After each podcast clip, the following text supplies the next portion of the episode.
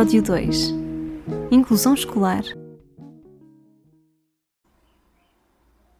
Para falar do tema da inclusão escolar, temos aqui connosco o Ricardo.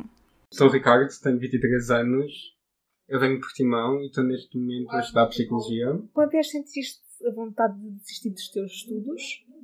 Eu lembro-me quando estava no, no, no ensino primário, foi quando começou a fazer o diagnóstico de dispraxia.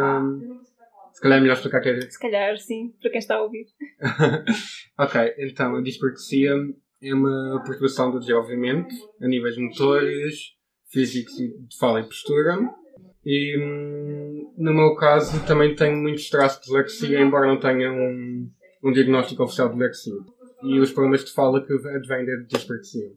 E senti muito que houve momentos em que era muito frustrante estar, a, estar na escola, principalmente nos primeiros anos, quando tínhamos de aprender a escrever, quando tínhamos de aprender a ler. Porque eu via colegas meus a aprenderem coisas numa semana que eu demorava se calhar um mês ou dois meses a aprender. Tornava-se muito cansativo o meio de comparação com as outras pessoas que estavam à minha volta, porque naquela altura eu não tinha os recursos nem as ferramentas para perceber que cada um tinha o seu processo, e se eu tinha dificuldades nisto, se calhar os meus colegas tinham dificuldades naquilo e ambos podíamos enriquecer uns com os outros. Que eu me lembro, eu nunca tive assim uma grande vontade de desistir dos estudos. Sentia muita frustração, mas também sentia muita vontade de vencer o sistema, de pensar eu tenho este obstáculo, mas vou continuar em frente. Sentias que tinhas alguma falta de apoio por parte das pessoas à tua volta que não, não te acompanharam especificamente com esse tipo de problemas? Sim, eu costumo dizer que nenhum pai nem nenhum professor nasce com um manual de instruções para lidar com todos os assuntos que existem. E por mais que os professores passem por um processo académico de estudarem, perceberem dificuldades de aprendizagem, perceberem deficiências de desenvolvimento, perceberem todo tipo possível de perturbações que uma criança possa ter, são muitas. E muitas vezes nós não conseguimos interiorizar o conhecimento sobre todas. Principalmente no meu caso sobre uma, uma perturbação de desenvolvimento que não é assim tão conhecida, não é assim tão recorrente. Pois eu senti que muitos professores não percebiam como ajudar-me, porque, por exemplo, como eu disse, tenho alguns traços de dislexia, mas não tenho um diagnóstico de dislexia. Okay. Mas depois eles perceberam o que é que seria dispraxia e perceberam o que é que a coordenação motora afetava na minha escrita, por exemplo, ou nas aulas de educação física. Eles não tinham conhecimento, então ficavam sempre muito divididos no é dislexia, é outra coisa. Eu sinto que sempre fui muito rotulado como um miúdo disléxico nas aulas. Tive apoios para a dislexia que me foram bastante úteis, uhum. mas eu precisava de outros tipos de apoios também. Mais específicos. Uhum. Ok. E em relação à, à questão familiar, reconheço muito que, não por má vontade da minha família, sempre houve muito o estigma de o Ricardo tem problemas de fala, o Ricardo vai para a terapia da fala. E então era o Ricardo tem que se esforçar mais, tem de fazer mais terapia, tem de treinar mais. Quando havia casos em que eu até podia, até necessitava de mais terapia da fala, mas naquele momento da minha fase de desenvolvimento, de crescimento, eu não estava pronto para um processo tão agressivo de terapia da fala. Ok. E senti muito também que a minha família começava a, se sentir-se frustrada porque sentia que não conseguia acompanhar-me. E isso também é um sentimento muito injusto para, para uma mãe, para um pai, para uns é. avós, sentir que não estão a conseguir fazer tudo o que podem. Porque eles são humanos. Vou cometer claro, erros. claro, normal. Uhum. E depois é normal que se, aquela frustração de querer dar tudo por tudo uhum. para, pronto, para que a criança fique bem. Uhum. Só que às vezes, como pronto, é, é, como tu disseste, a pessoa não consegue saber tudo. Uhum. Por mais que tente, às vezes acabam sempre por algumas lacunas. Por mais que a pessoa tente e dê o seu melhor para conseguir apoiar. Eu acho que isto realça muito, não só na questão familiar, mas também na questão dos professores e dos auxiliares das escolas que nós colocamos muito peso nas pessoas individuais e esquecemos que são pessoas individuais que têm vidas pessoais, que têm objetivos pessoais e que têm os pais, pronto, têm um, dois filhos, três, depende das famílias, uhum. mas as auxiliares das pessoas têm dezenas ou, centenas de crianças com quem lidar. E se não houver um suporte familiar, um suporte educacional, uhum.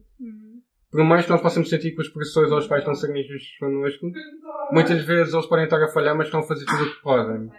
Exato. E nós não, eu sinto muito que nós não podemos hostilizar, criar uma guerra entre os direitos das crianças e os professores ou os pais que não fizeram tudo o que podiam.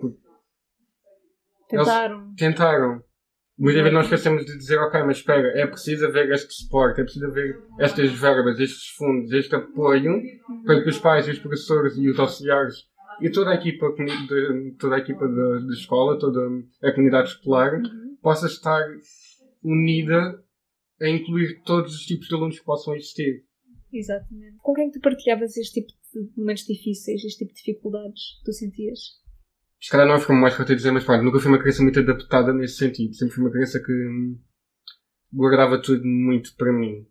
Principalmente Ok. em que eu cresci numa, numa altura social em que estávamos a passar por muitas crises e também na minha família também havia muitos outros problemas associados às crises ou outros eram mais pessoais Uhum.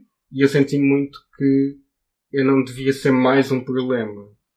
Então muitas vezes eu calava-me e deixava passar e pensava, ok, tu vais resolver isto sozinho, tu é... Muito aquilo que eu falei de o tentar vencer obstáculos, o que Uhum. foi bom num lado porque não fez-me nunca, fez com que eu nunca desistisse, Exato. também fez que eu muitas vezes pensasse que eu podia vencer tudo sozinho. Que também muito- sempre pedir ajuda. Uhum. Ok. E acho que isso também está muito associado ao facto de as escolas também não estavam, felizmente hoje estão, mas naquela altura não estavam tão preparadas para dar apoio aos alunos.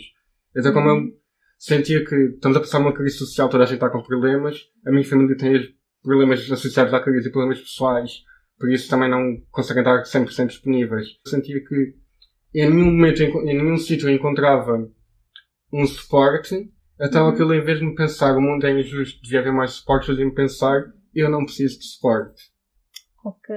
Acabavas por pôr tudo em cima dos teus ombros. Uhum. Pensavas que devias ser tu a resolver tudo. Sim. É uma visão que ainda existe muito essa visão, infelizmente, é uma visão muito biomédica da deficiência. Que é Hum. pensar que as pessoas com deficiência experienciam hum, a sua deficiência por causa das suas características físicas, pessoais, interpessoais, psicológicas.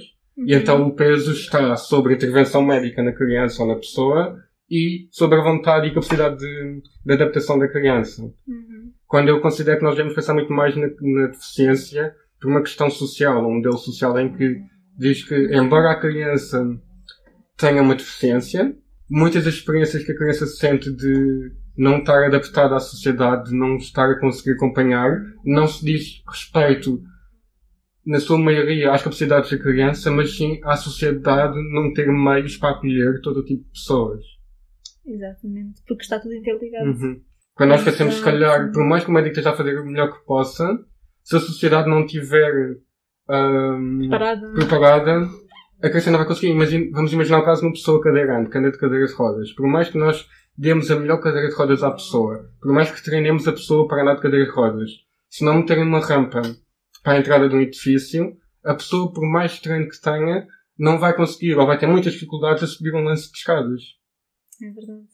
E é isso muitas vezes que eu sentia que não queria pedir o suporte às pessoas à minha volta porque não queria ser mais um peso.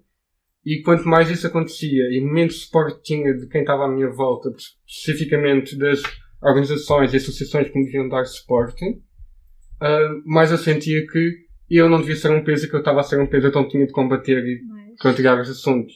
E é um assunto que me deixa muito sensibilidade às vezes, porque eu penso, eu era uma criança com problemas de fala e com dificuldades de coordenação motora e de escrita. Não é desvalorizar os problemas, porque todos os problemas são graves. Mas eu penso, eu tinha estas experiências que, com algum esforço, conseguimos adaptar-nos. Eu muitas vezes penso, e as crianças que ainda têm dificuldades mais acrescidas? Não só por terem deficiências que nós possamos dizer de uma forma quantitativa e que não é o mais correto, mais graves, como crianças que possam ter as mesmas características do que eu, mas por algum motivo têm mais preconceito em cima.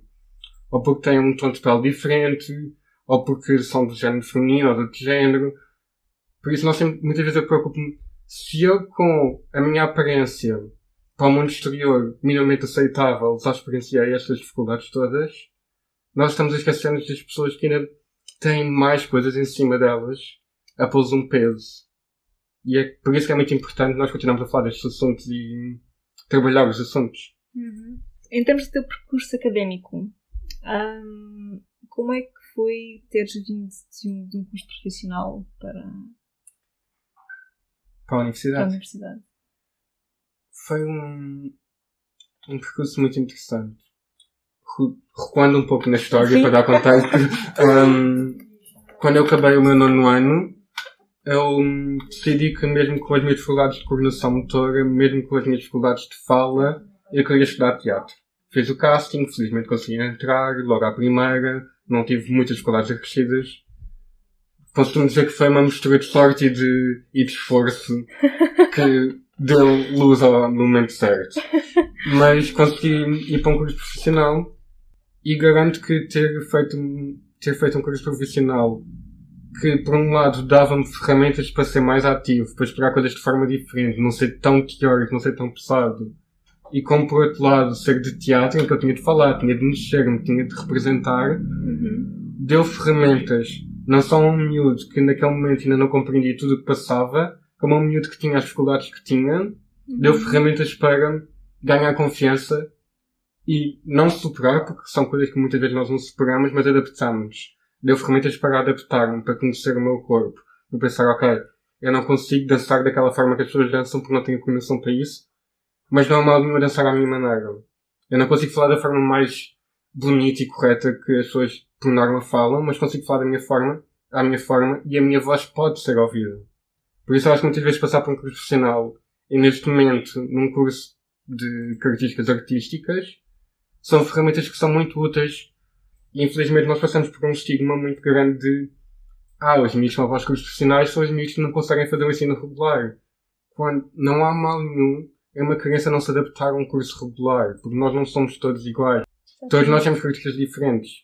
Se nós hoje em dia conseguimos virar uh, à rua e dizer somos todos diferentes, somos todos iguais, temos de transformar essa fala num, numa atitude e perceber que aquele foi para ciências, o outro foi para artes, o outro foi para mecânica.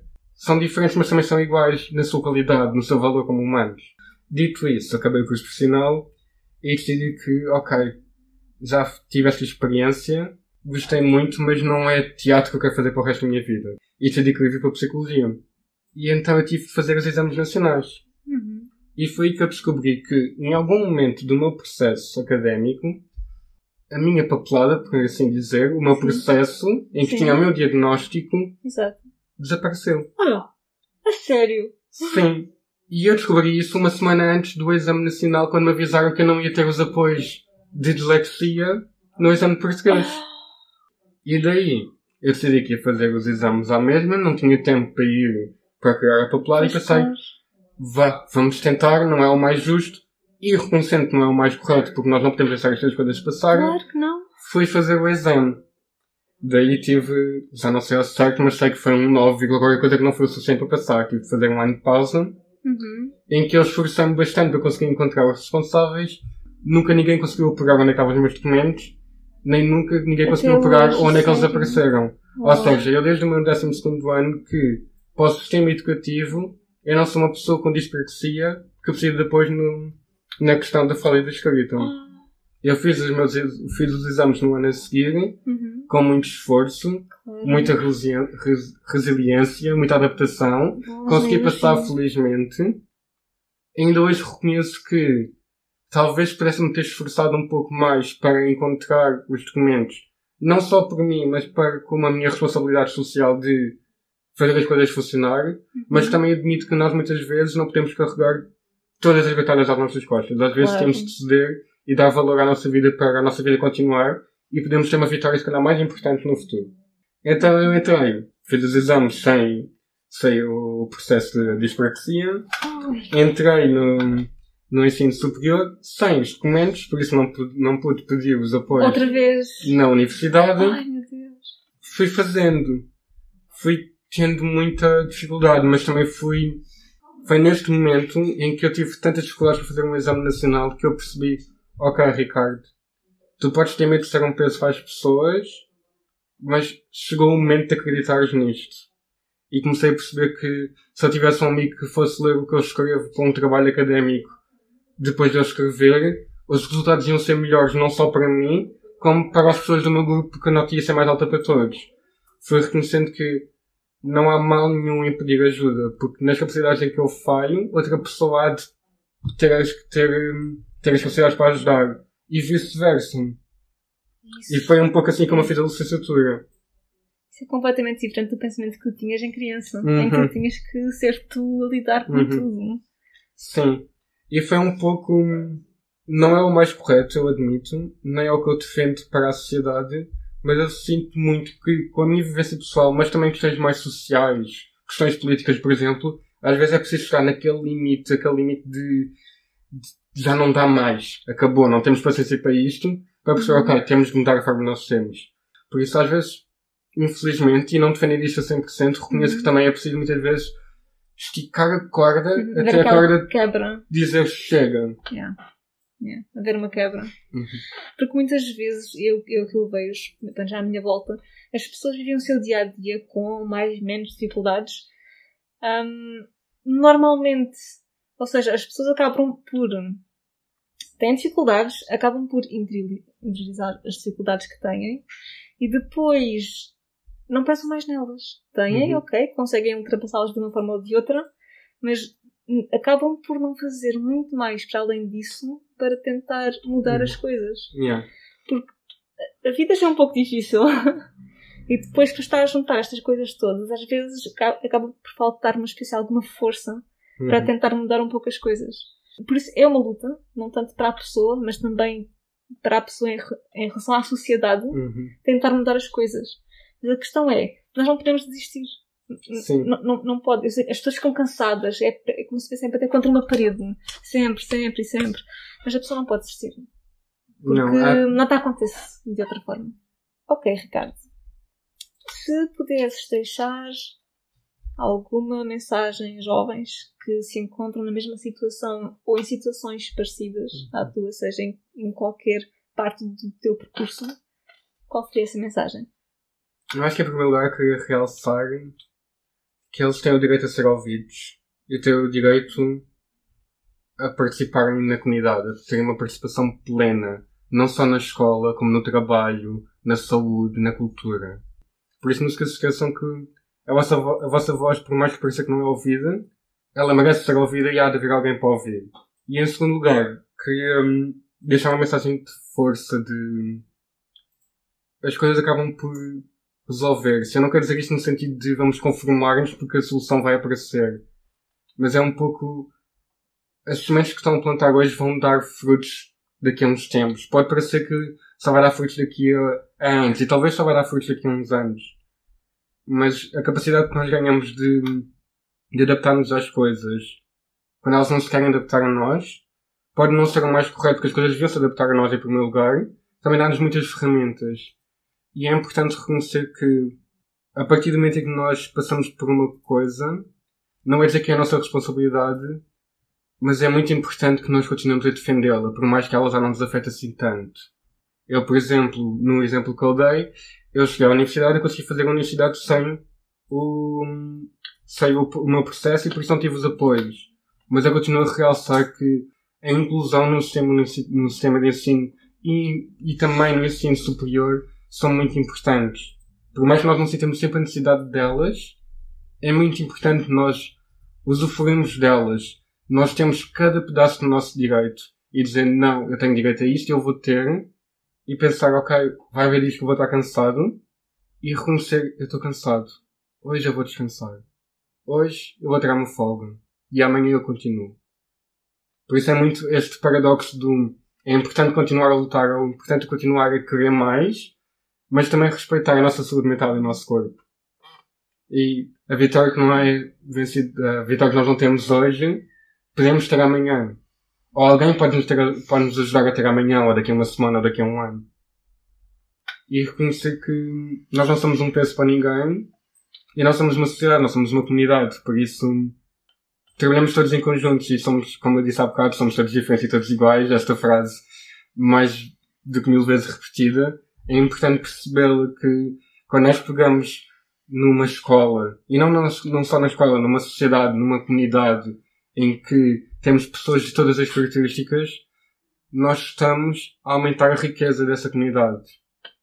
E é muito importante nós reconhecermos que quando nós dizemos que somos todos, somos todos iguais e todos diferentes, é perceber que nós temos os mesmos direitos, temos usufruído dos direitos de forma consciente e que as nossas diferenças só vão tornar-nos mais fortes. Concordo plenamente. Uhum. Ok, Ricardo, obrigado. Uhum. Ah, foi um prazer ter-te aqui no nosso podcast. Obrigado. Bem-vindos e bem-vindas ao podcast E Por que Não? Este podcast é um projeto da Associação Ser Mais Ser Melhor no âmbito do programa Geração Z do IPDJ. Aqui vamos tratar diversos assuntos, como discriminação, LGBT, inclusão escolar, voluntariado e outros. Sem vergonha ou pudor, focamos nas questões tabus que todos os jovens e todas as jovens têm, mas que ninguém tem coragem de perguntar. O próximo episódio sai dia 16 de outubro e trata o tema do ambiente. Os episódios seguintes serão lançados de duas em duas semanas, sempre ao sábado. Até dia 16.